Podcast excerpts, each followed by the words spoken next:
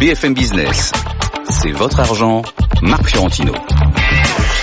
Absolument, c'est votre argent, c'est votre week-end, c'est votre émission exceptionnelle, tout ça vous le savez, exceptionnel pourquoi? Parce qu'on va se focaliser sur les thèmes qui ont marqué la semaine, il faut que je change la présentation, et qui ont un impact sur votre argent, on va le faire sans langue de bois, avec de bons coups de gueule, mais vous le savez maintenant, émission exceptionnelle, il faut des invités exceptionnels. J'ai donc l'immense plaisir de vous présenter nos Jedi de l'économie et de la finance. Il a un sens impressionnant du timing de marché. On attend son verdict en deuxième partie de l'émission. C'est Christian Bito, président de CBT Gestion. Ça va Christian? Très bien Marc. Et professeur de finance à l'ESSEC les pauvres étudiants en pont, faut penser ouais, mais je sais pas, moi je me disais, bon, les sacs, c'est quand même les mecs qui ont raté HEC, je veux pas en parler, quoi. Sont, sont de fidèles auditeurs, en tout cas. Je suis tous les jours sa vision sur la macroéconomie, c'est une de mes références, c'est Hervé Gouletker, stratégiste à la Banque Postale AM. Bonjour Marc. Comment va la Banque Postale AM La Banque Postale AM se porte bien sur un marché qui n'est pas toujours facile, mais se porte bien. C'est le cofondateur d'une superbe société de gestion, un excellent spécialiste, Émeric Préaubert, cofondateur et président de Sycomore AM. Vous, je vous demande pas comment ça va Sycomore. Bonsoir Marc, ben, ravi d'être ici. Oui. Sycomore va bien, oui. Ouais, ça je m'en doutais. Alors, qui pourra, qui pourra sauver notre âme en nous éclairant sur l'avenir du monde? Il n'y a qu'une seule personne qui peut le faire, c'est Marie Danser, chef adjointe du service économie du journal La Croix. Bonjour. Bonjour Marc. Vous êtes prête à relever ce défi? Oui, mais je vais commencer par essayer de sauver la mienne. Ah oui, c'est bien ça. Bon, et puis il faut sauver, euh, il faut virer le, le chef du service économique. C'est vous qui l'avez dit. Non, mais ça suffit. Il y a un moment, il faut une promotion, quoi. Le pouvoir aux femmes? Bah oui. Ah, c'est un mec en plus. Il faut Personne n'est parfait. C'est le jeune économiste qui n'en finit plus de monter. Bah, il est plus très jeune, mais bon, il monte quand même. Il est spécialiste entre autres, je le rappelle, hein, de la Chine, des pays de l'Est et de la musculation. C'est Christopher Dembik, ça va. Très très bien Marc. Vous avez pris un costard à votre taille cette fois-ci. Oui, oui, un peu moins serré que l'autre fois. Responsable de la recherche économique chez Saxo Bank. Pas une chemise ne lui résiste. Et on commence par le premier thème, les nou- nouvelles mesures du gouvernement. On va parler niche fiscale et impôts. Oui, Macron se sent mal aimé et il en souffre. Alors il veut qu'on l'aime et il va donc faire des cadeaux. Après avoir été le président des riches avec la suppression de l'ISF et de la flat tax, le voilà président des classes moyennes dites inférieures et ce terme est affreux. Et ceux qui trinquent, bien évidemment, ce sont les classes moyennes supérieures, dites les aisés. Alors, qu'est-ce qu'il veut faire, euh, Emmanuel Macron, votre idole? Vous nous avez vendu ce gars-là pendant des mois. Ah ouais, c'était pendant la campagne électorale, vous en Ouais. Euh, le problème, Qu'est-ce qu'il veut, votre pote, là? Bah, aujourd'hui, je pense qu'il y a une démarche qui est euh, d'abord d'essayer de répondre aux, aux crises des gilets jaunes, mais indéniablement, il répond mal parce que vous le soulignez finalement.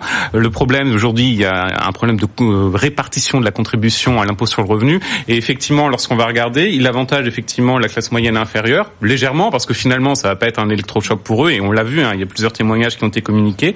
Et dans le même temps, finalement, on reste sur un- une contribution extrêmement massive de ceux qui gagnent entre 50 et 100. Et c'est à peu près 30% de la contribution à l'impôt sur le 50 et revenu. 100. Euh, 1000 euros euh, par an. D'accord. 30% de la contribution de l'impôt sur le revenu et ça représente simplement eux, 9% de la population active. C'est eux qui contribuent le plus, en tout cas en termes de proportion. D'accord, mais on répond à ça généralement que l'impôt sur le revenu, c'est qu'une partie de l'impôt et qu'une Oui, autre après on partie peut de l'impôt, c'est la, la CSG, TVA, c'est- voilà, c'est etc. ça. Mais le problème, c'est que vous avez aujourd'hui, depuis de nombreuses années, un problème d'adhésion à l'impôt et notamment d'adhésion à l'impôt sur le revenu. Et aujourd'hui, on va pas régler ce problème en finalement euh, attribuant une contribution beaucoup plus importante finalement à cette partie de la population. Et surtout, le problème, c'est qu'ils pensaient qu'il y aurait un électrochoc pour la classe moyenne euh, inférieure, mais pas du tout. Ça va être quelques centaines d'euros par an, donc c'est relativement marginal. Il y aura pas d'électrochoc, gain euh, politique qui sera probablement quasiment nul, et surtout pas de grande réforme fiscale, parce que l'objectif c'est cette grande réforme fiscale. On en parlait en 2012 et c'est toujours sur le tableau aujourd'hui. Quand on dit euh, pas d'électrochoc, vous êtes d'accord avec ça? Parce qu'il y a quand même pas mal d'argent qui a été euh, déversé. Alors, je pense que c'est surtout les entreprises qui ont euh, un électrochoc. Euh, en tout cas, on, on va voir ce qui va se passer pour elles. Mais euh, le Pourquoi Parce que gouvernement, c'est elles qui vont payer bah, c'est-à-dire le gouvernement dit, euh, on, on va revoir euh, certaines niches fiscales et notamment euh, celles euh, en faveur des entreprises. Alors, euh, les entreprises vont pouvoir dire que la stabilité fiscale n'est pas un mot français, ce qui est un premier problème. Et puis ensuite, quelle niche fiscale on va toucher, puisqu'on dit que le crédit d'impôt recherche est maintenu, le CICE est maintenu, donc on a les deux plus grosses qui sont maintenues.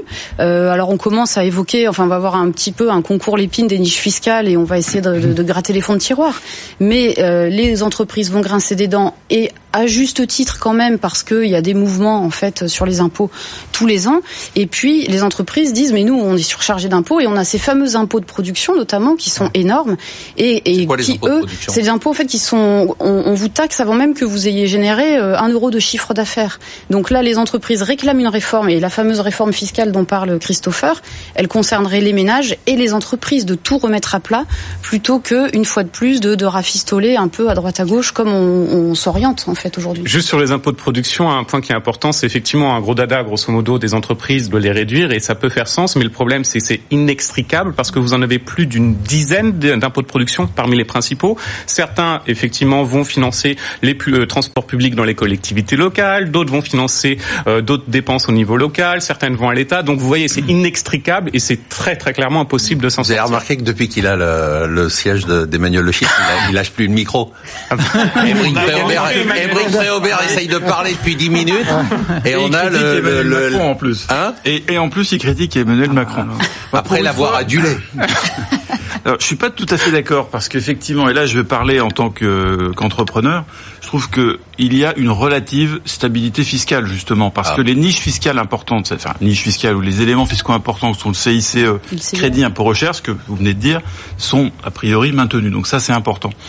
Ensuite, du point de vue de, de, la réforme fiscale, si on regarde un peu plus largement, il y a quand même un élément qui est très positif pour les entreprises. Il faut le dire, c'est c'est pas un cadeau, mais c'est une mesure d'efficacité qui est la baisse de l'impôt sur les sociétés, mmh. qui à ma connaissance, n'est pas remis en cause et qui est quand même très significatif. Enfin, qui a été pour les grosses sociétés et qui n'a pas été remis en cause pour les sociétés moyennes. Oui, mais la trajectoire, la trajectoire est maintenue et, et, sur l'ensemble du Il y a une hausse quand même. Hein. Euh, oui, mais franchement, euh, autant il y a des mesurettes euh, dans tous les sens non, mais je suis de la part de tous les de tous les gouvernements. Là, c'est quelque chose de significatif. Concernant le l'amélioration du pouvoir d'achat, c'est sûr qu'il n'y a pas d'électrochoc, mais on peut pas faire d'électrochoc aujourd'hui parce qu'il n'y a pas de marge de manœuvre. Je trouve que ce qui est proposé, c'est quand même un peu plus qu'une mesurette c'est quand même, ça va dans le bon sens de justice sociale, sans donner d'avalanche de chiffres. Il y a un foyer sur deux qui paye des impôts en France, à peu près 17 millions sur 35, 36 millions de foyers fiscaux, et 90% de ces foyers vont bénéficier, sachant qu'à nouveau 90% vont être euh, dirigés vers ceux qui sont dans la tranche euh, inférieure à 15% de taux d'imposition, c'est-à-dire les personnes les plus modestes. Et je pense pas qu'on peut dire à des Français moyens 400 euros de plus, c'est rien. D'accord. Je pense qu'on peut le problème, c'est qu'on écrase encore cette partie qui est la classe moyenne supérieure, j'appelle ça les aisés, euh, c'est vraiment, euh, excusez-moi, les gens qui sont en train de se faire totalement écraser. Hervé, d'ailleurs, euh, avant d'avoir votre opinion, est-ce qu'il y a un autre terme moins dur que les classes moyennes inférieures? Parce que je trouve ce terme absolument affreux. Non, c'est celui qui est utilisé, mais il est il est affreux. Ça, c'est vrai. Par contre. Il me fait mal à la bouche quand je le dis, mais bon. Ouais. Moi, non, mais je, je comprends ça.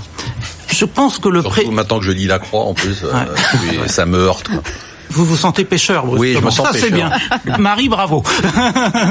euh, pour revenir au président Macron, il, Macron, il a un problème de politique parce qu'il doit apporter des réponses sociales et politiques à l'intérieur d'une stratégie économique qu'il n'a pas envie de remettre en cause. Et ça, c'est pas simple parce que sa stratégie économique, c'était quand même plutôt une politique de l'offre qu'une politique de la demande. On sait qu'en France, on a des problèmes de compétitivité et que c'est de ce côté-là qu'il faut que l'on améliore.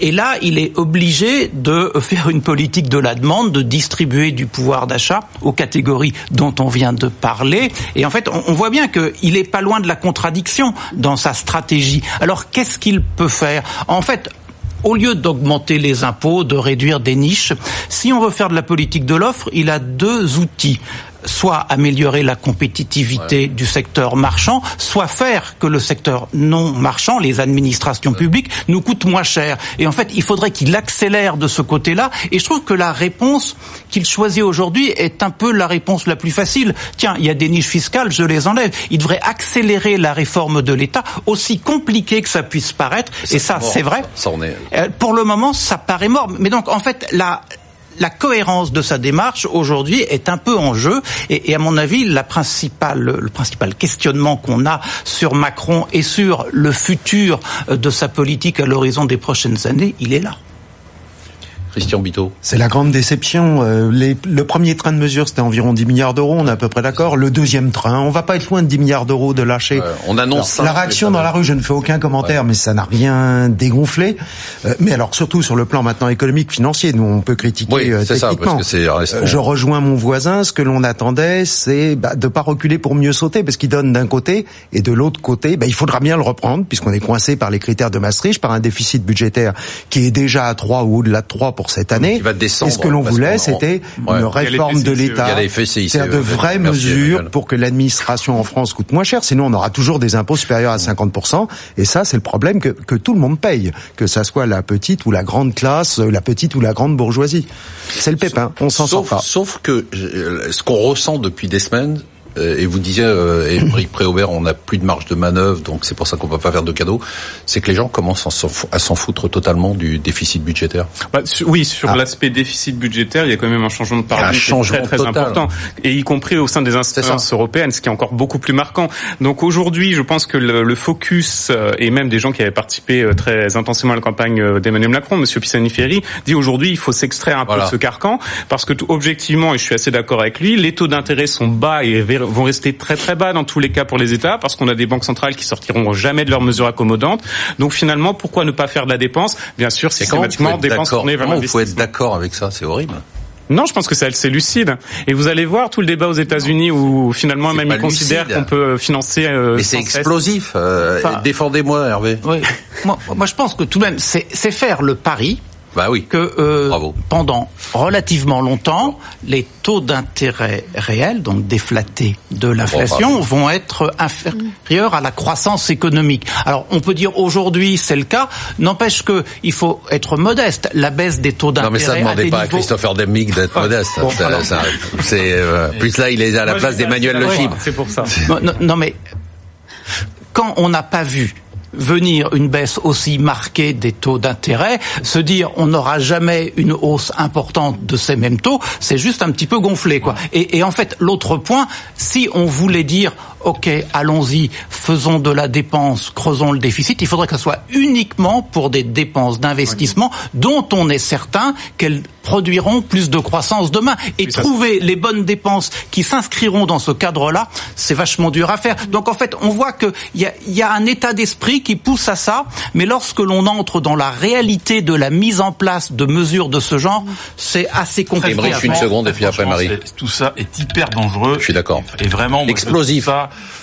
explosif. Ça, Évidemment, pas, des... pas à court terme, puisqu'à court terme l'argent est gratuit. Mais il y a un moment donné, il faut payer. Les, il, il va falloir payer. Euh, ce qui, on vous dit que, non, trouve... parce que regardez, on vous dit, on prend l'exemple du Japon. Non, mais moi je suis d'accord bah, avec vous. C'est un très bon mais exemple. on prend l'exemple du Japon. Qu'est-ce qui se passe au Japon bah, Il y a 30 ans qu'il y a de la stagnation. Et alors, il y a eh ben, toujours. Oui, mais il y a le, toujours pas d'inflation. Ce qui est dramatique de mon la... point de vue, c'est qu'on vit des, des choses qui sont des choses tout à fait aberrantes. Mais depuis comme des taux d'intérêt négatifs. 30 ans et ça fait tellement longtemps qu'on trouve ça normal. C'est ça qui est dangereux. Oui, mais regardez on vit avec 2000 milliards de dettes, on trouve ça normal. On dit bah finalement c'est pas grave. Il y a un jour ou l'autre, ça va exploser ça et ça fait va 30 faire ans qu'on attend que ça explose au Japon, ça va pas Et on sait ce qu'il faut faire, mais on n'arrive pas à le ouais. faire. Mais y a, Attendez, Marie, simplement, Marie. simplement pour euh, ajouter une Mhm. limite à ces mesures Oui. euh, de relance, on n'a pas parlé du pétrole, mais il suffit que le pétrole, comme c'est le cas actuellement, euh, reprenne des couleurs et remonte. D'accord. Vous voulez Et- spoiler le deuxième sujet, mais c'est pas grave, allez-y. Non, non, simplement pour dire, euh, je dirais simplement que le pétrole, c'est lui qui s'invite euh, dans toutes ces mesures. bien ça, C'est vous que euh, ça va grignoter le. de rien, vous me remercierez plus tard. Donc le pétrole vient en fait euh, comme ça sur un coup de claquement de doigts quasiment euh, rogner tous les, les maigres gains euh, que, que ça procure effectivement, parce que finalement on n'a pas d'électrochoc et puis le pétrole vient euh, tout grignoter. Donc pour un effet qui est pas. Hervé, vous vouliez rajouter quelque chose Juste dire sur sur le troisième sur sujet, le comme ça on aura fini l'émission, Voilà, et puis on peut partir. Je vous remercie. Marie, Marie a fait déjà le deuxième, vous voulez faire le troisième, Je voulais juste dire simplement sur le Japon. Le, le- le Japon est quand même un cas un peu à part. C'est que euh, leur énorme dette publique est détenue par les Japonais. Mais Donc oui, en fait, c'est une histoire entre mais non, mais c'est pas, ailleurs. Mais je suis pas d'accord avec ça parce que si les banques centrales, euh, la dette est détenue par la banque centrale aujourd'hui, européenne de plus en plus, Mm. donc c'est c'est équivalent finalement. Quelle est la différence? Non, on, on, pourrait avoir des réactions violentes tout de même des investisseurs internationaux, les Japonais, par exemple, qui détiennent pas mal de dettes européennes, dont de la dette française, si jamais on avait une politique qui semblait un peu derrière la Banque centrale européenne pour l'arracher.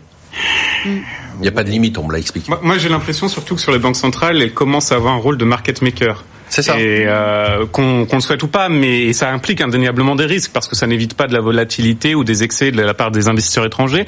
Mais quand on écoute le discours des banquiers centraux, quand même, grosso modo, on nous parlait il y a trois mois, euh, trois, quatre mois de cela, on allait remonter les taux finalement euh, stagnation, et aujourd'hui, on va peut-être être sur des mesures encore d'assouplissement. Et on va parler du sujet qu'a spoilé totalement Marie, donc inflation ou pas inflation.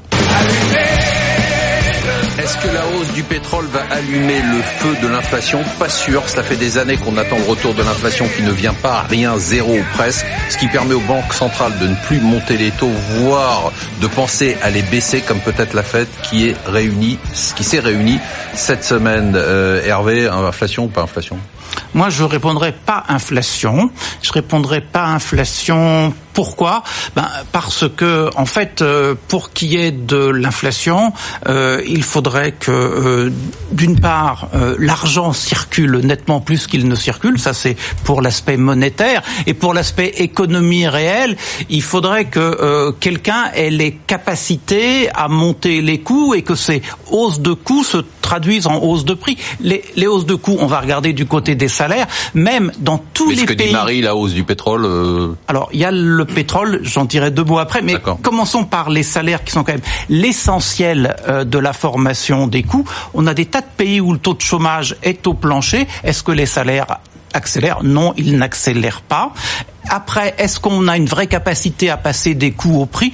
On est quand même dans un environnement qui reste très concurrentiel. Donc, donc, en fait, tout ça, ça ne marche pas. Alors après, est-ce que est-ce que le pétrole pourrait se traduire par euh, l'enclenchement d'une spirale inflationniste, c'est-à-dire que la hausse des coûts se diffuserait à l'ensemble des prix? Bah, pour cela, il faudrait se dire que la hausse des prix du pétrole vont se répercuter sur les salaires. Et qu'elle va être durable.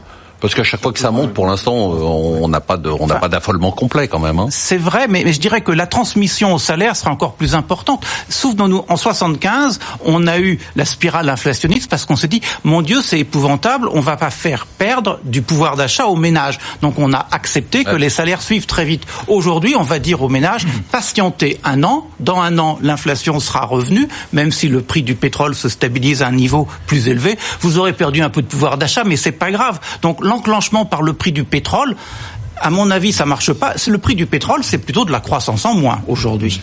Alors, question inflation ou pas inflation C'est un grand mystère parce que même les banques centrales se sont trompées. Regardez les discours de l'année dernière, l'inflation revient et puis rien du tout.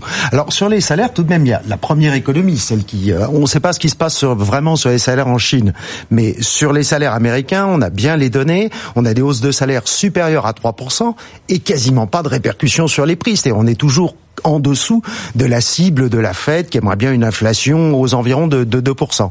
Alors il y a deux facteurs. Il y en a un qu'on n'a pas vu venir. Ça faisait longtemps qu'on n'avait pas parlé. C'est la hausse de la productivité sur le marché du travail américain. Incroyable. Ils reviennent à des rythmes. Le dernier chiffre plus 2,4%. Et encore dans l'industrie, c'est même supérieur à 3%. Donc les hausses de salaire sont compensées par les entreprises qui ont des gains de productivité. Elles n'ont pas un besoin fondamental de le passer dans les prix. Donc c'est un facteur d'inflation en moins. Et puis il y a le deuxième facteur qui est la concurrence mondiale. Et là où tout le monde voyait l'arrivée des barrières protectionnistes, pour le moment, on espère que finalement il y a un retour en arrière. On est toujours dans un concept de mondialisation, que ça soit par l'internet ou par les marchés euh, chinois en concurrence. Regardez Netflix, dont on parle souvent ici, qui n'arrive toujours pas à relever le prix de ses abonnements, qui vaut effectivement le coup, mais on a du mal à passer ce qu'on appelle le pricing power, à passer des hausses de prix dans la plupart des secteurs. Donc pour le moment, et c'est la bonne nouvelle tout de même pour les marchés, en 2019, bah, l'inflation elle n'arrive toujours pas. Éric Préaubert. Euh, je vais être rapide parce que je partage ça. Je dirais pas ou peu d'inflation. Effectivement, il y a, de mon point de vue, trois raisons de fond. La première, ça vient d'être dit, c'est que soit des pays sont en très faible croissance économique avec beaucoup de chômage, donc il n'y a pas de raison d'avoir de l'inflation. Ceux qui sont en bonne croissance économique, plein emploi, c'est entre guillemets, malheureusement pour les classes les plus défavorisées, des petits emplois et peu de hausse de salaire. Donc ça, c'est le premier point. Le second point sur le pétrole, c'est un facteur inflationniste, mais c'est pas le seul, et c'est pas que la hausse du pétrole qui peut se traduire d'inflation. Or, à court terme, c'est Trump qui a fait monter le pétrole avec ses, Ouais. qui a décidé sur l'Iran. et on sait très bien qu'à à- à moyen terme, et le le- président américain, il veut jamais que le baril aille trop haut. Donc ça peut, il pourra monter, mais ça durera pas éternellement. Puis le troisième point, c'est un peu une tarte à la crème, mais c'est vrai, c'est que la digitalisation de l'économie, euh, ça a des effets de, de hausse de productivité qui sont vraiment Ah, très très crème, puissantes. c'est une réalité, euh, hein. mais c'est une réalité absolument. C'est une Et- réalité quotidienne. qui, qui, qui permet d'avoir de la croissance sans, sans hausse de prix. Vous êtes rassuré sur la hausse du pétrole, Marie? Euh, sur la hausse du pétrole, euh, je suis, moi surtout, ce qui me frappe, c'est que ça prouve que les banques centrales sont euh, dans une forme d'impuissance. Elles ont réussi disons à sauver les meubles euh, par leur politique non conventionnelle, mais euh, maintenant, euh, effectivement, elles attendent l'inflation euh, sans, grand espoir. Et comment on sort de ça? Oui, mais euh, comme disait Christian, finalement, euh, est-ce qu'on, est-ce que c'est un problème? D'avoir euh, aujourd'hui zéro inflation, des taux d'intérêt à zéro, Christopher Deming C'est un On- problème. On commence à se dire euh, finalement, euh, et puis même vous, vous dites, ben écoutez, il y a zéro inflation, il y a pas de zéro hausse de taux d'intérêt, donc en plus on peut augmenter les déficits. Bah, la cible de 2% de la plupart des banques centrales, indéniablement, c'est arbitraire, donc ça peut pas être le bon baromètre.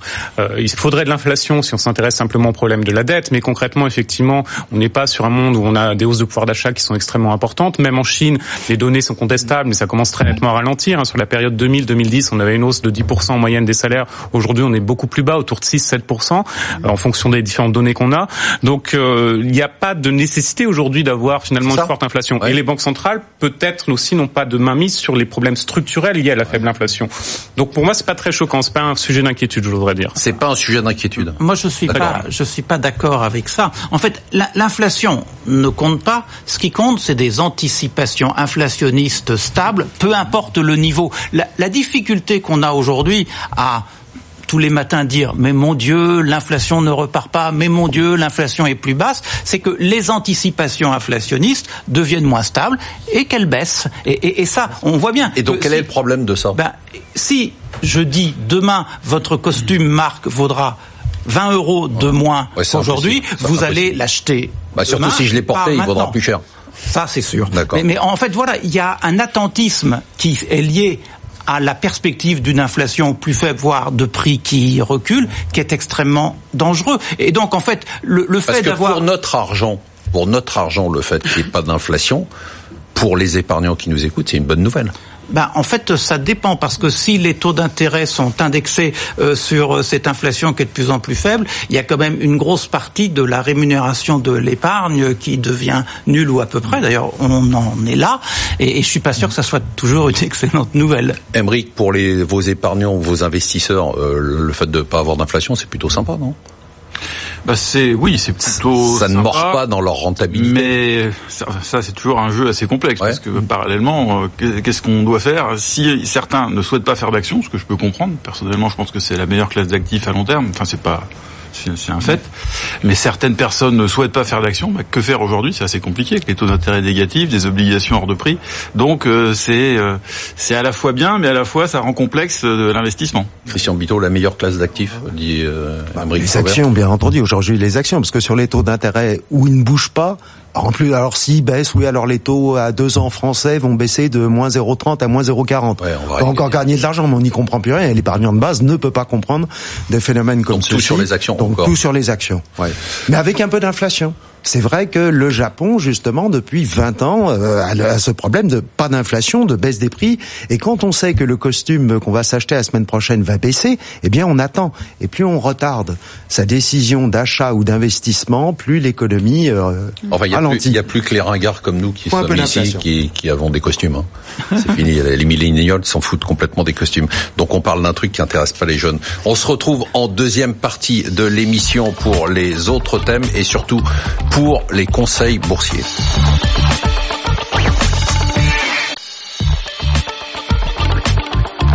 BFM Business, c'est votre argent, Marc Fiorentino. Bah oui, on parle que de votre argent, hein. et Dieu sait si vous en avez. Euh, donc deuxième partie de l'émission, on se retrouve avec euh, notre ami Christopher Demby qui se prend pour Emmanuel Le Chypre et qui ne lâche pas le micro, Marie Danseur qui se demande ce qu'elle est venue faire dans cette galère avec tous ces pêcheurs, Emeric Préaubert qui lit ses notes et nous dit des trucs très intelligents, Hervé Gouletker qui essaie de mettre un peu de sagesse dans euh, ce débat et Christian Bito qui va bientôt nous dire s'il faut acheter ou vendre les marchés. J'ai l'impression qu'il va nous dire qu'il faut les acheter. Je voudrais dire un petit mot sur la croissance française. On allait bientôt défiler sur les Champs-Élysées pour fêter le fait qu'après dix ans de sous-performance, la croissance française, pour une fois, allait mieux que la croissance allemande et que la croissance de la zone euro, mais le premier trimestre a affiché une croissance merdique de 0,3%.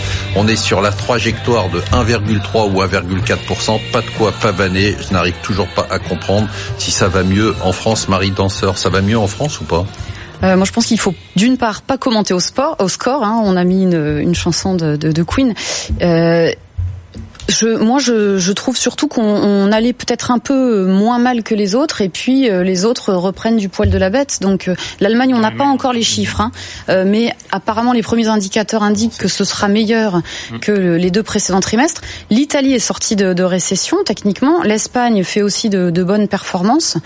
Donc finalement, Donc, bah, notre surperformance, elle n'aura pas duré longtemps. C'est-à-dire que voilà, elle a pas duré longtemps et encore une fois, c'est soit les autres qui vont mieux ou moins bien que nous, mais c'est pas vraiment la France qui structurellement change en mieux ou en moins bien en fait. Hervé, ça va ou ça va pas? Bah, je pense que lorsque le commerce mondial va pas très bien, euh, au royaume des aveugles, les borgnes sont rois. Ceux qui sont très euh, dépendants du commerce mondial, en commençant par les Allemands, les Hollandais, les Italiens, pour partie, bah, ils souffrent plus que nous. Et donc, relativement à eux qui souffrent, on paraît mieux. Est-ce que fondamentalement, on a changé? Non, on n'a pas changé. C'est les autres qui souffrent le plus. Et après, il y a l'autre élément. On sait bien que toute la seconde partie de l'année dernière, il y a un certain nombre de chocs ponctuels qui sont intervenus Peut-être qu'on est plus passé entre les gouttes que certains, que les Allemands assurément. Et donc c'est pour ça qu'on est apparu un peu mieux, mais il y avait un effet d'optique très fort là-dedans. Oui, surtout que vous avez Faire une analogie avec d'optique, les- vous avez parlé d'aveugle et de borne. Ah d'accord. Pour faire une analogie avec les actions, on peut dire que l'économie française c'est une action défensive, c'est-à-dire qu'elle surperforme Très quand bien. les, quand les, jo- quand les choses vont mal et elle sous-performe quand les choses vont bien. Et c'est pas nouveau. Et on connaît euh, tous la raison, c'est qu'avec beaucoup d'effets d'amortisseurs sociaux, ce qui est plutôt bien en période de, de récession ou en période de ralentissement, ben, on fait un peu moins mal. Mais je crois qu'il n'y a pas grand-chose d'autre à dire. Quand on est à 1,3 ou 1,4 de croissance, il n'y a pas de quoi triompher. Oui, il y a- Faut pas vanner, non on est en dessous de 1,5, donc Ouais. le chômage qui reste notre problème structurel va très peu bouger. Mmh. Non, et puis de toute façon, on est dans un environnement mondial où alors là, à l'inverse, les chiffres surprenants sont les chiffres américains, les chiffres chinois, qui ont déjà été commandés. Mais alors, États-Unis, tout de même, la semaine dernière, quelle surprise 3,2%. Incroyable, On parlait ça. de récession, de ralentissement, de faiblesse du commerce mondial. Plus 3,2%. Waouh. Ah, Il y a eu les inventaires quand même qui ont beaucoup joué. Alors les stocks, Ouais. d'accord. Oui, mais enfin, ça a été quand même ah un. c'est pas non plus hyper euh, hyper bon. Christopher, ça va, la France, ça va bien ou pas? Bah, je pense que si on, On veut peut fa- être peinard jusqu'à la fin de l'année et se dire bon, allez, on est tranquille malgré Ah, les ça, va être, euh, ça va pas être catastrophique. Si on veut fanfaronner, il fallait mieux le faire hier que demain. Euh, Il y a les mesures effectivement sur les 10 milliards qui vont continuer de se diffuser, mais finalement l'Allemagne va très certainement rapidement rattraper son retard. Je pense que le point bas euh, pour 2019 pour l'Allemagne est déjà derrière nous. Il y a quelques indicateurs qui nous montrent même Pour une fois qu'on les avait ça pilés. commence à, à revenir. Donc euh, c'est finalement une assez mauvaise performance quand on voit ce qui a été mis récemment sur la table en termes de en termes de soutien pour euh, la pour la consommation. Très bien, donc on enterre la France, c'est bon. Et maintenant, on fait le bilan sur les marchés, le bilan des quatre premiers mois. Je fais le bilan. Ce n'est plus Wall Street, c'est Woodstock. À force de cocaïne monétaire et de substances hallucinogènes, la bourse américaine plane complètement. Les indices boursiers du reste du monde suivent. On ne voit que le verre à moitié plein. La performance à la fin du mois d'avril des principaux indices est spectaculaire. On est au-dessus de 20% quasiment partout. Christian Bito, vous nous annonciez le rebond. Est-ce que ça va continuer? Bah, finalement, les marchés sont assez efficaces. On dit efficients même, c'est-à-dire que le rebond s'est produit et maintenant on comprend pourquoi. La croissance que je viens d'évoquer était beaucoup plus forte que prévu. Euh, qui nous prévoyait 2,1 ou 2,3% de croissance aux États-Unis pour le moment Le premier trimestre, c'est 3,2, donc de la croissance. Ensuite, la crainte justifiée, c'était ah oui, mais si les taux montent, techniquement les taux montent, ça se casse la figure. Bah non, les taux ne montent pas, ils baissent ou ils restent stables. Ils sont stables. Pas de hausse des taux parce que pas de mauvaise surprise sur l'inflation.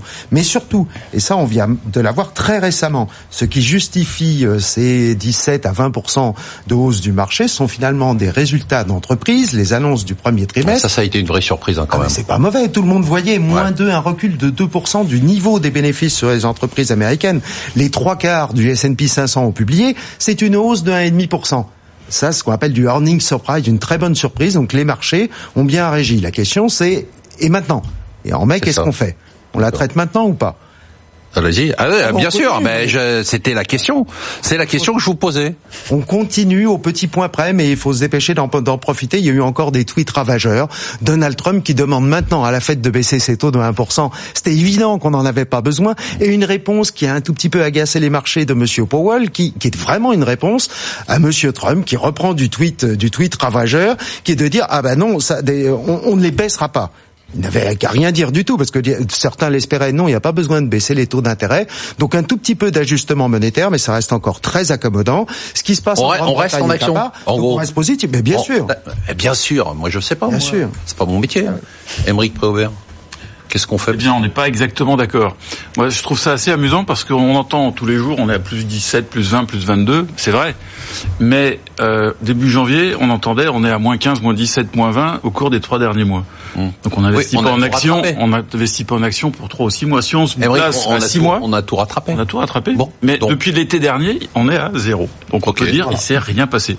D'accord. Alors maintenant, Ceci étant dit. euh, euh, ceci étant dit, quand on a des, des indices qui font moins 20, ce qui est le cas en fin d'année dernière, des actions qui font moins 40, moins 50, on en avait parlé, il y avait plein d'opportunités. Mmh. Aujourd'hui, quand je regarde ce qu'il y a sur le marché, je dis pas que c'est une bulle, je dis qu'on a rattrapé une situation qui, était un petit peu chère, ce que je disais il y a, il y a 6-9 mois. Quand vous Donc à regardez- très court terme, et je fais pas, de- enfin très Non, honnêtement, c'est dur d'en faire de non, mais à très court terme, c'est monté tellement vite que oui, oui, ne- je ne avec vois pas pourquoi on pourrait, je n'en doute pas, et ce serait justifié, ce serait mérité. Mais bien sûr. Non, mais à très court terme, je vois pas pourquoi il faudrait acheter après une hausse aussi forte et des tas d'actions qu'on fait 50-60%. Et plus fondamentalement, je dirais de manière plus importante, le marché ne me semble pas très très sain parce qu'il y a encore plein d'opportunités, donc ça c'est bien, mais il y a plein d'actions hors de prix. Des, notamment dans, dans certaines euh, des, des poches de, de, de la tech, c'est hors de prix, donc c'est pas sain. Et ça, ça n'avait pas réellement corrigé, même l'an dernier. Et je pense que pour qu'on retrouve un marché durablement haussier, euh, il faudrait que ces poches de surévaluation, je dis bien ces poches, c'est pas une bulle globale, euh, euh, éclatent. Et ça, à mon avis, ça pourrait éclater dans les mois qui viennent. Marie, qu'est-ce que vous dites aux lecteurs de la Croix? Moi, je, je pose plutôt une question euh, qui Non, non, non, non. sur les Non, non, non, États-Unis. c'est vous qui... Non, pas du tout. Non, non, c'est pas du tout. Non, non, non, argent. non, non, non, qu'est-ce que vous dites aux lecteurs de la Croix, aux pêcheurs qui continuent à spéculer Vous leur dites d'acheter des actions Moi, je leur dis, interrogeons-nous sur la poursuite de la croissance américaine. Est-ce qu'on est arrivé ou pas au bout du cycle? Parce que ça déterminera quand même aussi euh, beaucoup de choses. D'accord, donc vous leur dites quoi? Parce qu'on peut pas poser des questions ici, c'est moi qui les pose. Vous, vous devez donner une réponse. C'est votre question, mais c'est ma réponse. Euh, moi, j'ai trouvé très intéressante la- l'analyse d'Emeric. Je trouve que c'est D'accord. euh, Très bien, quelque merci. chose avec plaisir. Euh, non, sinon, je pense qu'effectivement, il y a, y a bien sûr beaucoup de risques, mais j'ai la conviction vraiment que les banques centrales, dans tous les cas, éviteront au maximum que les marchés ne chutent trop. Dans tout, donc, dans tous les cas, il y aura à un certain stade des interventions, ce qui peut faire effectivement qu'il y ait des actions qui soient relativement chères, y compris dans la tech, mais je suis pas certain que ça va se dégonfler très rapidement. Moi, j'ai vraiment la conviction que les banques centrales aujourd'hui sont bien sûr euh, data dependent, donc des données macroéconomiques, mais aussi market dependent, donc vraiment de la réaction du marché. Et surtout, la Fed bien plus indéniablement que la. BCE. Il y a des bulles où il y a des poches. J'ai j'ai adoré le. C'est pas des bulles, mais c'est des poches de surévaluation. Si, si on, On est dans la sémantique, j'adore. Si, si on raisonne au niveau des indices, donc un niveau macro-marché, que ça soit du côté action, que ça soit du côté crédit, je pense qu'il est difficile de parler de bulles. Il y a, y a, y a peut-être des prix à la marge un peu élevés, ça va pas au-delà. Je ne parle pas des titres d'État qui eux sont vraiment excessivement chers. Moi, quand même, ce qui me frappe, hein, si on raisonne sur un peu plus de quatre mois, c'est que vous avez trois mois de hausse et puis euh, sur le mois d'avril, c'est plutôt euh, sur un plateau avec un Ouais, marché un qui plateau plus haut. ouais. Non, mais un, un plat- non mais un plateau au plus haut sur Eh. euh, sur quatre mois. Hervé. Euh, non mais pas, pas, Charlie, pas là. un plateau, pas un plateau au plus haut euh, sur une très très longue période. Euh, le point qui me semble important, c'est que le marché a fait un triple pari. Premier pari, c'est que le stress politique baisserait, les Américains et les Chinois vont s'entendre. Ça va peut-être se passer comme ça. Il est probable que ça se passe Ouais. comme ça, mais c'est pas fait. Deuxièmement, que on était passé par un trou d'air en termes de croissance et qu'on en sortait. Et on voit que la logique du trou d'air c'est plus compliqué parce que en fait le premier trimestre, on l'a vu, est meilleur qu'attendu un peu partout. Par contre, les enquêtes d'avril qui doivent nous parler du deuxième trimestre, elles sont un petit peu Alors comme comme ça, on- quoi. on rappelle quand même que les chiffres du chômage sont assez spectaculaires. Il a encore baissé à 3,6%. Les créations d'emplois sont supérieures aux attentes. On est au-dessus de 200 000 et la croissance est à 3,2% des, des, des, des salaires. Ah, Donc, sur- les salaires, sur- d'accord, sur- 3,2. donc on est quand même Ouais. là, euh, on est sur avril là. hein. Bon, à, il, faut, il faudra à mettre faire, en perspective. Il faudra faire euh, l'image complète. Et le troisième élément, le marché a eu la divine surprise de politique monétaire plus accommodante. C'est ça, c'est surtout Aux. États-Unis, on fait le pari que ça va continuer. Monsieur Powell a plutôt fermé cette porte-là. Moi, j'ai l'impression que pour que le rallye continue, il faudrait qu'on ait une nouvelle histoire à se raconter. Est-ce qu'elle va devenir la politique? C'est peu vraisemblable. Plus de croissance, peut-être? C'est la question de la productivité. Mm-hmm. On en reparlera peut-être plus tard. Ou alors, est-ce que les politiques monétaires peuvent être encore plus accommodantes qu'elles ne l'ont été jusqu'à Avec maintenant 3,6% de chômage aux États-Unis, 3,2% de progression des salaires, est-ce qu'on peut on peut baisser les taux? Non, a priori, euh, Hervé. Écoutez, euh, le, le marché serait prêt à le croire en disant tant qu'on est dans cet environnement, chômage, croissance, avec une inflation faible, on peut. Alors après, on n'est pas obligé de suivre le message envoyé par le marché, mais le message du marché, c'est bien celui-là. L'inflation est clé. Marie, quel est le thème qui vous a marqué cette semaine? Alors je voulais parler du GIEC de la biodiversité. Ça va vous paraître éloigné, mais ça n'est pas tant que ça. Non, non, je vous rassure, ça concerne notre Très argent. inquiet là pour l'instant. Euh, c'est une réunion euh, qui est comparable euh, au sommet du GIEC sur le climat. Là, on parle de biodiversité. Et ce qu'il faut savoir, c'est que ça va impacter les entreprises parce que la réduction de la biodiversité va impacter les business. Et donc, il faut commencer à le prendre en compte dans les stratégies d'entreprise. C'est-à-dire euh, de, de- Eh ben, c'est-à-dire qu'aujourd'hui, la, là, la nature, vous- la nature. euh, me- Alors, si vous me laissez parler, je vais tout vous expliquer. la nature rend des services. C'est un peu ça. D'accord. La nature rend des services économiques, on ne s'en rend pas compte, de manière gratuite. Euh, Vous avez des beaux paysages, ça génère du tourisme. C'est c'est un exemple bête, mais vous avez une, une mer pleine de poissons, ça vous permet de faire de la pêche. Le WWF a chiffré à 125 000 milliards de dollars par an tous ces services gratuits aujourd'hui rendus par la nature. Qu'est-ce qui se passe demain si la nature ne rend plus ses services? Donc la question n'est pas du tout anodine et il faut vraiment que les boîtes se penchent là-dessus parce que demain, il y aura probablement euh, bah, des changements de business model à opérer. Et ça concerne notre argent. Ils sont incroyables ces chiffres. Alors, ce sont des chiffres du WWF, ils ont, ils ont des modèles, mais de toute façon, l'idée, euh, J'ai elle est jamais là. pensé à cette idée que la nature peut Eh ben oui. générer de, de l'argent. Et il faut, coup, il faut s'en préoccuper, hein. pas forcément pour des soucis euh, bucoliques et romantiques, mais parce que euh, ça, Ah. ça concerne le business. Oui, là ça me parle. Ben voilà. Vous avez parlé d'argent, ça me parle. Christopher Dembig dit Emmanuel Le Chypre bis. Alors il y a quelques semaines de cela sur ce plateau, on parlait justement de l'importance du trading automatique et euh, on a eu un, récemment un rapport de la Banque des règlements internationaux. Vous nous rappelez ce que c'est juste en Le trading mots automatique, donc c'est effectivement vous avez des euh, robots de trading hein, qui passent les ordres euh, et ça a effectivement une importance de plus en plus importante sur les marchés. Et la BRI, donc la Banque des règlements internationaux, a quantifié. Juste, on va prendre un exemple sur le marché des contrats à terme sur les actions au niveau global. Mmh. Le trading automatique, ça représente aujourd'hui 90% des volumes échangés. C'est dingue ça. Le trading à haute fréquence, 45%. Donc, et c'est sur l'ensemble, ils ont une belle documentation à cet égard sur l'ensemble des classes d'actifs, et vous êtes euh, toujours sur le trading automatique au-dessus de 80, euh, 70. Et en France, ce sont les seules transactions qui ne sont pas taxées, hein, C'est accessoirement. incroyable. Donc euh, vraiment un phénomène qui est. Et donc ça, ça a quoi comme conséquence? Parce que Bah, en, en fait, aujourd'hui, ça peut vous entraîner les flash crash qu'on a vu sur Ouais. certaines, la livre sterling par exemple, lorsqu'on était sur les marchés asiatiques, vous avez. Mais est-ce que ça, par exemple, est-ce que ça, ça, ça pourrait expliquer l'amplification des mouvements de hausse? Par exemple, quand le marché monte, est-ce que c'est parce que le... En, en tout cas, ça peut être effectivement un facteur explicatif. Et je pense qu'aujourd'hui, euh, ce que comprennent pas les investisseurs, c'est que finalement, derrière cela, le- ceux qui tiennent le marché, je vous parlais des banques centrales, vous avez finalement des robots de trading derrière cela qui sont les vrais preneurs de marché aujourd'hui. donc vous dites qu'un type comme euh, Emeric Préaubert, par exemple, c'est un dinosaure, quoi. Il sera remplacé par une machine. Non, ce n'était pas cela. Vous savez que je suis un grand fan d'Emeric Préaubert. Emeric, vous allez être remplacé par un robot. En attendant, quel est Alors, le il y a, il y a beaucoup de choses qui m'inquiètent, mais pas ça, franchement. quel est le thème qui vous a Alors, marqué cette semaine Le thème de la semaine pour moi, c'est euh, une, une nouvelle un petit peu inquiétante sur euh, sur l'entreprise Renault avec une gouvernance qui à nouveau se, se tend. Euh, alors il y a un mois ou deux, euh, au moment de la nomination de Jean-Dominique Sénat, il y avait un vent d'optimisme, une gouvernance apaisée. Bon, je, je pense, et je crois que c'est unanimement salué, un, un très bon candidat, quelqu'un qui a C'était l'ex-patron de Michelin. l'ex-patron de Michelin, qui bon, on va pas faire Ouais. pas de panégyrique, mais vraiment Non. Un excellent choix. Et puis on s'aperçoit qu'il y avait les jolis sourires il y a un mois ou deux, et en réalité les Japonais sont euh, dans une position très dure. Euh, ces jours-ci, alors je n'ai pas les détails, mais je sais que la direction de Renault proposait un projet, ça s'appelait pas une fusion, mais ça, ça revenait à ça, euh, pour se rapprocher, mettre en place une gouvernance commune, une holding commune. La réponse du président de Nissan a été de dire je n'ai pas lu le document qu'on m'a envoyé parce que j'ai mes propres problèmes à résoudre et la rentabilité de Nissan. Alors certes, ça s'appelle un rapport de force, c'est une négociation, mais ça montre bien que euh, l'alliance, je ne pense pas qu'elle va disparaître, l'alliance elle, elle va rester en place, mais ça va être très complexe de remettre à plat cette gouvernance.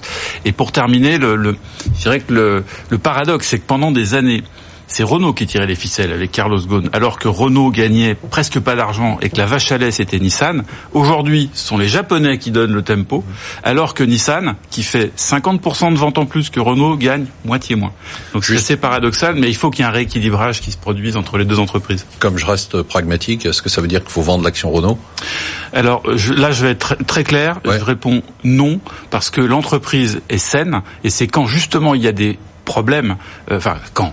Euh, qui, que le cours est sous pression et je ne pense pas que c'est un moment pour le vendre. D'accord. Voilà. Je dis pas que ça va rebondir dans les deux mois. Je dis qu'en termes d'investissement, c'est plutôt plutôt des niveaux d'achat à 60 euros. Hervé Goulet-Kerr.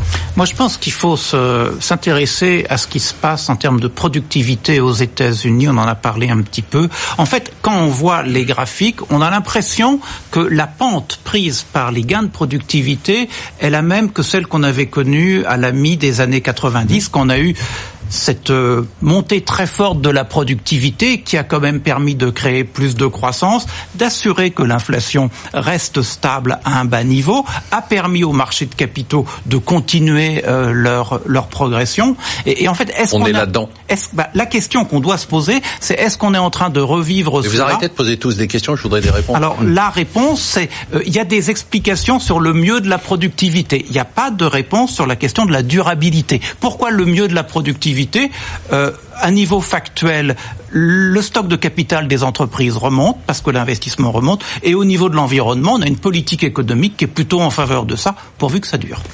Rapidement, Christian, le moteur des marchés. de cette semaine. Ah, moi, ce que j'ai re- re- repéré de, c'est un petit indicateur que j'aime bien regarder de temps en temps. Il est simple, il est plus fondamental. C'est le prix du transport maritime international. Ouais. Le célèbre Baltic, Baltic. Dry Index, Ah, c'est à Londres, vous. un prix moyen du, du, du transport. Et dans ce prix, on voit un peu le niveau d'activité, euh, comme le coût du transport, mais surtout le niveau d'activité du commerce international. Le plus bas, bien plus bas, assez sévère. C'était en février.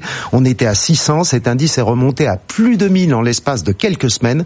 40% de hausse. Et donc, on avait déjà là, ce qui est aujourd'hui la bonne surprise. On découvre que partout, enfin partout, on oublie la France, que partout, finalement, le cycle de croissance, Et il n'est pas fini. Il serait peut-être en train de réaccélérer. Et là, je vous rejoins si on découvre que les États-Unis sont sur une nouvelle vague industrielle et de gains de productivité. Et on passe rapidement au top 3. Tout le monde est très positif, bien évidemment, avec une année positive. Eric Blaine en tête avec euh, 28,7. Romain Burnand, 24%. Virginie Robert, 22,3. Vous êtes juste derrière Emeric Robert. Euh, bravo, d'abord. Euh, Vous avez Peugeot, on garde. On garde. BMW, Technicolor, Ellis, Carrefour, Oman, ALD, Sanofi, Spice, Economy, AG qui recommence à rebondir. Ça fait quand même ce truc-là de 92% depuis que vous l'avez mis en portefeuille. Wirecard aussi qui a rebondi. Euh, Corian, qu'est-ce qu'on achète? Donc effectivement, on, On garde tout. Hein, ces je, titres, hein, on garde je vais très rapidement parce que je sais que vous avez tout gardé. Euh, alors, je- oh, la valeur dont je vais parler aujourd'hui, c'est une valeur un petit peu plus défensive. C'est logique après une forte hausse euh, des, des quatre derniers mois. C'est un- une société allemande qui s'appelle Deutsche Wohnen. C'est une des principales foncières allemandes spécialisée sur le résidentiel. C'est un parc d'environ 180 000 appartements, donc c'est une grande société, 15 milliards de capitalisation. Euh, ce qui nous intéresse dans ce dossier, c'est plusieurs choses. Un, c'est gérer de manière très conservatrice conservateur ou triste. Euh, La gestion est très conservatrice, avec peu de dettes. Euh, C'est moins de 40% de la valeur des actifs. Donc ça permet de verser un dividende, pas énorme, mais 2,5%. On a parlé du contexte taux, et c'est surtout très sécurisé et en croissance. Et puis ce qui est très intéressant, c'est que euh, je sais qu'on n'a pas beaucoup de temps, mais à Paris, le mètre carré, ça vaut à peu près 10 000 euros. Ouais. Euh, à Berlin, qui est quand même pas une ville secondaire et qui est un- une ville au contraire qui se développe, c'est aujourd'hui 3 000 euros. Enfin, ça a bien progressé quand même. Et ça a bien progressé, mais c'est pour ça qu'on est euh, investi euh, sur cette société et on pense que la hausse n'est pas finie. On, on, va pas aller à 10 000 euros. Et ils ont beaucoup de résidentiels à Berlin, Ils par ont, exemple. c'est 70% de leur parc, c'est du résidentiel à Berlin. Ah oui, d'accord. Et l'intérêt, c'est que les loyers, d'où il y a un, un, un, un déséquilibre offre-demande, Ouais, ouais. plein de raisons liées à l'Allemagne. Il y a très peu de constructions nouvelles, et les loyers sont bas. Mais quand un locataire part, le nouveau loyer est en moyenne de 25, 30, voire 35% supérieur. C'est-à-dire que sans faire aucune rotation d'actifs, sans se développer, sans acheter de nouveaux immeubles, avec un taux de départ de 4, 5, 6% annuel, on a 7, 8, 9% de Ah, croissance des loyers sans ça- rien faire. Comment ça a performé euh, récemment? Alors, ça a très bien performé sur longue période. D'accord. Par contre, sur courte période, ça vient de baisser. C'est une des raisons. Parce que euh, très récemment, il y a eu des manifestations à Berlin et des pétitions pour demander le blocage des loyers. D'accord. Et donc euh, les gens auraient. Donc Voilà, on peut comprendre ces personnes en général modestes, qui... mais en gros, la ville de Berlin ne peut pas exproprier de Jordan. Ça coûterait des milliards. C'est pas possible. Intéressant. Christian Bito, vous, ce qui est formidable, c'est que vous avez une performance euh, stable. Euh, Vous Régulière. êtes à 15% régulière, avec peu de volatilité. C'est un peu votre créneau. Je dis très rapidement tout ce que vous avez, parce que vous avez 242 actions. Apple, Fiat Chrysler, AXA, ArcelorMittal, Accor, Deutsche Post, Da- Dassault Aviation, euh, SNAM, Connet, Legrand, Gerling. Non? Si, si, si. Gatling, pardon. Et. Silor, Lux, Luxotica, Heineken et Danone. Et je sais ce que vous allez me répondre. On ne vend rien. Eh oui, on en rajoute encore, mais alors avec toujours un peu moins de risque tout de même. C'est-à-dire investir en action, mais c'est vrai qu'il y a une petite orientation vers du un peu plus sûr. Pour une fois, Alors une valeur pas trop chère. défensif. Du accord. Bon, D'accord. D'accord. euh, c'est tout de même le leader mondial de l'hôtellerie. J'aime bien la nouvelle stratégie de remonter en gamme, de rénovation des murs, surtout qu'ils en ont cédé une bonne partie. Donc, euh, accord. Voilà. Un price earning de 14. Pour une fois, je vous recommande pas une valeur trop chère. Price earning de 14, vous pouvez expliquer et pourquoi c'est pas trop cher c'est- un, petit ratio pour savoir combien ça se paye par rapport aux bénéfices. D'accord. Quand vous mettez 100 euros dans une société avec un price earning de 20, on considère que c'est cher parce que vous achetez 20 fois le bénéfice courant à 14 fois, vous payez un tout petit peu moins cher. Donc c'est pas trop mal. Et le marché est à combien en price Ah, le, marché euh, français européen, il est à 15-16. D'accord, donc on est un petit peu en Voilà. dessus. Vous avez du accord à Emmerich Prévert ou pas? On en a un petit peu, mais c'est pas une très grosse position chez nous. D'accord, pourquoi? Vous savez pas Parce que euh, il faut faire des choix. On a des fonds assez concentrés. C'est enfin, une belle entreprise qu'on connaît bien, mais on a peut-être des idées de décote plus fortes ailleurs. Mais Ah, encore une vertu aussi, et ça je pense que nous la partageons tous les trois ici, elle est assez bien notée en EG, en gouvernance d'entreprise, en respect de l'environnement, du les- tourisme Pourquoi vous naturel. dites les trois vous, vous pensez qu'elles Parce que je, je pense que Ma- nous ma- trois, ma- nous sommes tous convaincus Marie que pour s'intéresse l'investissement à en moyen long terme, les qualités... Marie qui nous a expliqué que la, la pour nature... remercier de Marie du sujet qu'elle a abordé parce que Ouais, on je parle juste titre de pétrole, d'inflation, d'or, de taux d'intérêt et c'est important. Mais la biodiversité, c'est un, ça a un impact majeur sur les business models à long terme. Mais ce sont des sujets qui sont euh, très très importants. Et on n'est pas du tout dans l'anecdote et dans les écologistes euh, qui, qui se font plaisir. Ce sont des vrais sujets. Marie, on va faire une émission spéciale euh, biodiversité. Et puis. Et climat. C'est votre biodiversité, donc ça sera la prochaine émission. On se retrouve euh, la semaine prochaine. Merci à tous. Merci de nous avoir suivis et euh, j'ai une bonne nouvelle. Euh, L'émission de la semaine prochaine sera exceptionnelle.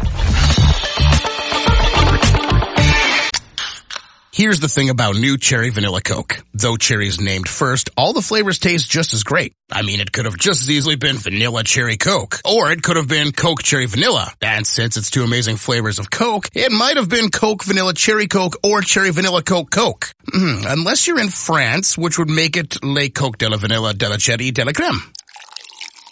New Cherry Vanilla Coke. So good together. And new Cherry Vanilla Coke Zero Sugar. Same great taste, zero sugar.